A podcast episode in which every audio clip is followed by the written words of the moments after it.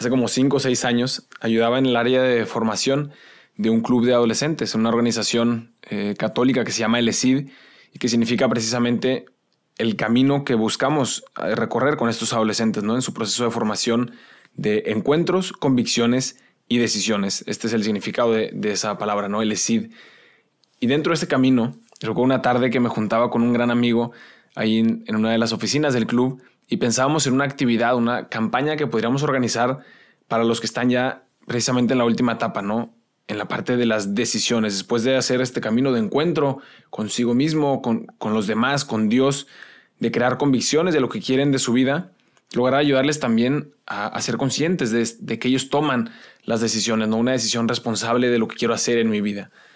Y esta campaña al final eh, pues se llamó y, tomó el hashtag yo decido, ¿no? Por eso el hashtag y con esa Y que está mal escrito, pues era precisamente para mezclar, ¿no? El fin de esta organización y este hashtag que ayudara a esta campaña de, de hacer conscientes a estos adolescentes de, tomar decisiones responsables y de la importancia de la toma de decisiones en su vida. Y esto es precisamente de lo que vamos a hablar hoy. Podrán pensar, ah, pues entonces todo esto tiene que ver con adolescentes o con niños, no tiene nada que ver con mi vida. Pues ya veremos la importancia de, reflexionar en esto, ¿no? En la toma de decisiones en mi vida. Hoy queremos experiencias. No buscamos solo teoría, la verdad.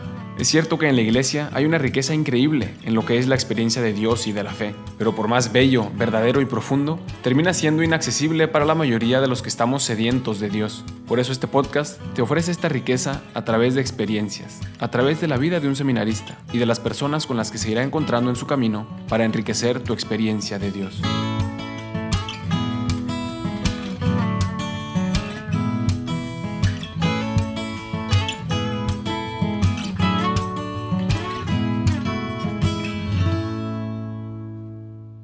Estas últimas dos semanas hemos tenido temas muy interesantes.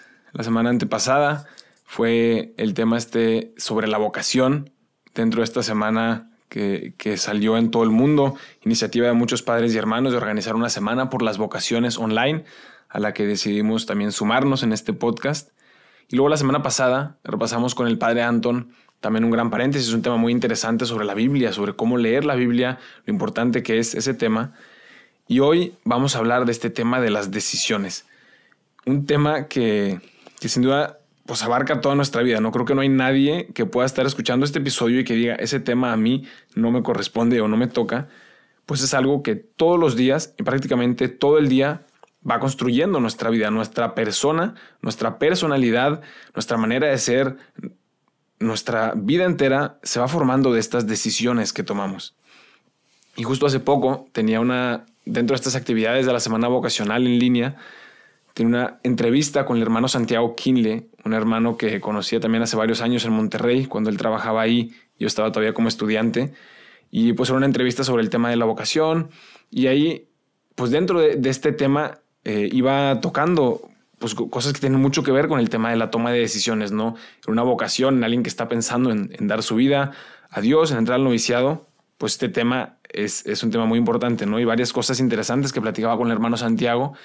Y luego también esta última semana hemos estado aquí en el noviciado en nuestra semana de vacaciones, ¿no? Los novicios dentro de nuestra vida de trabajo y oración, pues también tenemos nuestra semana de vacaciones y hemos estado aquí en Austria, en un lugar con unos paisajes impresionantes, haciendo pues paseos en bici, caminando por las montañas, es algo que nos ayuda muchísimo, ¿no? A, a despejarnos de nuestra mente, a conocer otros lugares, a platicar entre nosotros, reflexiones. Y dentro de las actividades que, que organizamos durante esta semana de vacaciones, vimos juntos una plática de una consagrada que se llama Sara, que es alemana, y yo la conocí, de hecho, en Roma hace ya varios años, en ahí unas reuniones también de este, sobre el Reino Cristo, sobre la pastoral juvenil y en diferentes temas de cómo, cómo llegar mejor a los jóvenes. Y ahí conocí a esta consagrada y en esta plática tocaba justamente el tema de las decisiones y lo, lo ponía desde una perspectiva muy interesante, ¿no? que también vamos a tomar para, para el episodio de hoy. Y en esta plática, Sara abarcaba el tema y, llegaba al tema de las decisiones primero como por los grandes obstáculos. ¿no? Ella nombraba cuatro grandes obstáculos en nuestra vida para tomar decisiones, de los cuales yo solamente voy a tomar tres y luego vamos a resumirlo solo en uno, para dejárselos todavía más sencillo. Ella hablaba primero del miedo a la responsabilidad. Y eso es algo que en nuestra vida, ¿no? Lo hablábamos al inicio, ¿no? Que tenemos que tomar decisiones que queramos o no, se presentan en nuestra vida, está esta primera realidad, ¿no? El, el miedo a la responsabilidad, a ser responsable de, de, los actos que hago, de las decisiones que tomo, de, de, lo que me enfrento en mi vida, de las cosas que tengo que asumir mientras voy, voy aumentando o voy creciendo en mi camino de, de madurez. Y el segundo era el miedo a cometer errores. Los voy a ir rápido porque luego vamos a ver, como dije, que están muy ligados entre sí, ¿no? Entonces luego vamos a encontrar una manera de resumirlos en uno solo. Primero, miedo a la responsabilidad, a ser responsable. Segundo, miedo a cometer errores. Y eso también es grandísimo, ¿no? A tomar malas decisiones. Un, gran obstáculo, no quiero decidir, eh, no quiero eh, decir que no a nada, porque hoy en este día todo tiene que ser posible, todo tiene que estar abierto. Entonces no quiero, sé que tomar una decisión, decir que sí a algo, involucra también decir que no a otras cosas. Pero no quiero, porque tal vez me equivoco, porque tal vez, porque tal vez hay un error ahí, ¿no? Entonces también este gran miedo a cometer errores pues nos puede ser un obstáculo para tomar decisiones en nuestra vida. Y, y dejarnos llevar por estos obstáculos nos va haciendo que nuestra vida pues se derrumbe, ¿no? O sea, carezca de sentido completamente porque tenemos que tomar decisiones, porque eso es lo que nos construye. Mi persona, mi camino, mi vocación se construye de decisiones que tengo que tomar y que tengo que afrontar. Y si me dejo llevar por estos miedos y no tomo decisiones, entonces ahí está el gran error. El verdadero error entonces es no tomar decisiones. Y lo dice también muy claro eh, y, con una convicción pues, muy fuerte, está consagrada ¿no? en su experiencia de vida como formadora. Y el tercer miedo que ella nos, nos compartía era como a no ser valorado, o más bien a perder mi valor ante los demás. Y es decir, eh, tiene que mucho que ver ese tema con mi identidad, de cara a los demás, de cara a mis amigos, a las otras personas, a la sociedad. hoy creo que también muy presente en, en todas las redes sociales no quiero tomar decisiones porque siento que si me equivoco o si tomo una responsabilidad demasiado grande que, involucra los dos puntos anteriores, entonces puedo perder mi valor ante los demás. Entonces ya no me van a, valorar como realmente creo que soy o no me van a querer como realmente eh, quisiera que me, que me amaran las otras personas o me van a tener por menos porque me he equivocado, porque he tomado decisiones malas, lo que sea. Y entonces me cierro y no tomo decisiones y no y dejo de prácticamente de vivir mi vida por ese miedo a perder mi valor ante los demás, a, la opinión de los demás de mi vida.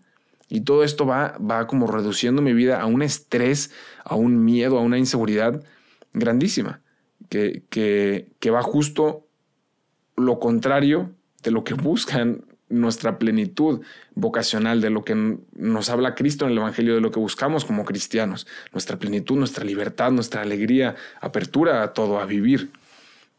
Y todos estos tres puntos que, que seguro también ayudarán a cada uno de ustedes reflexionarlos de manera individual y seguirlos profundizando, podemos también resumirlos en un solo concepto. O sea, si tres se les hace ya mucho y muy complicado, demasiada información para un episodio, pues vamos a resumir todos estos obstáculos a uno solo. Yo lo resumiría como en el miedo a la inseguridad, al no controlar, al futuro, al fracaso, a lo incierto. Miedo a la inseguridad. Todo eso que acabo de decir en automático nos da pavor porque nos gusta controlar nuestra vida. Que todo sea como yo quiero que sea, que todos los demás estén de acuerdo con lo que estoy haciendo, que a todos les parezca padrísimo todas las decisiones que tomo, que todos vean que soy perfecto, que soy excelente, que todo lo hago bien. Y entonces si esto es así, ah, qué a gusto. Entonces estoy viviendo bien, entonces puedo seguir caminando. Pero la inseguridad, el perder control de mi vida, el no ser perfecto, el, el no saber qué va a pasar en el futuro, la posibilidad de fracasar, de cometer un error, de que los demás me vayan a juzgar, de que ya no voy a ser tan valorado porque me he equivocado, porque tengo valores distintos a los demás y tienen opiniones distintas a las mías, todo eso me cierra, ya no tomo decisiones, prefiero no vivir, prefiero quedarme encerrado y que los demás decidan por mí. Y entonces ahí termino viviendo algo falso, termino viviendo bajo la opinión de las demás. Y puede ser súper a gusto, porque entonces me evito esa responsabilidad, los demás viven por mí, los demás deciden, con tal de que estén de acuerdo conmigo, con tal de que me acepten en su grupo, con tal de que me, sigan en mis redes sociales y me den like a todas mis fotos, pues eso está bien. Y entonces yo ya no soy responsable, no puedo cometer errores porque a todos les gusta lo que hago y soy valorado por los demás. Y puede ser esa una gran tentación, pensar que vivo a gusto, cerrado en esa, en, esa pequeña seguridad. Y la toma de decisiones eh, me, lanza como a ese riesgo, ¿no? a esa inseguridad, a eso que no puedo controlar. Y hay algo ahí importantísimo, que también se los dejo a su propia reflexión eh, para resolver este pequeño obstáculo. Primer, primer clave es un balance entre la opinión de los demás y mi propia opinión. Ese es un primer punto que les ofrezco como solución. Y es una línea muy delgada, ¿no? Creo que hay dos extremos en este, en este tema. Un extremo, como ya decíamos, es, pues efectivamente sé que tengo que pedir consejo. Hasta los más sabios, los más maduros piden consejo. Pero puedo depender tanto de eso que entonces toda mi vida se basa en lo que los demás piensan, en lo que los demás les gusta y todo lo ordeno para eso, para satisfacer a los demás y que los demás estén felices conmigo. Y ese pues es un extremo. Y el otro extremo es decir, ah, pues yo ya soy tan maduro que no necesito la opinión de nadie. Yo tomo mis decisiones y nadie necesita darme su opinión. Y ese, claro que eso es otro peligro, ¿no? Incluso el más sabio, incluso el Papa, el presidente de cualquier país, tiene su consejo y pide consejo porque necesita ayuda, necesita otra perspectiva.